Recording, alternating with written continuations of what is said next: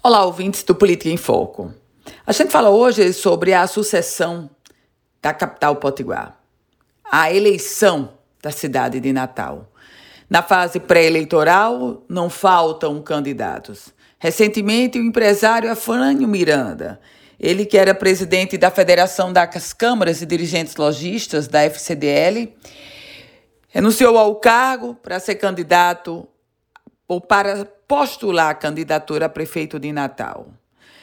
Outros estão postos, como o sindicalista Fernando Freitas, auditor fiscal, ex-presidente do Sindicato dos Auditores Fiscais do Rio Grande do Norte.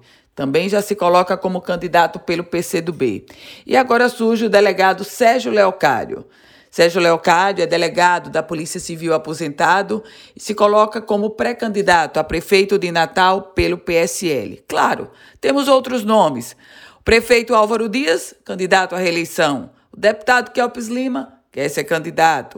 O professor Carlos Alberto também postula candidatura. Enfim, nessa fase de pré-campanha, vários são os nomes, mas a primeira peneira surgirá na divisão ou na divisa da pré-campanha para a campanha. É quando a gente vai saber quem de fato conseguiu colocar e se viabilizar, pelo menos junto ao partido ao qual está afiliado.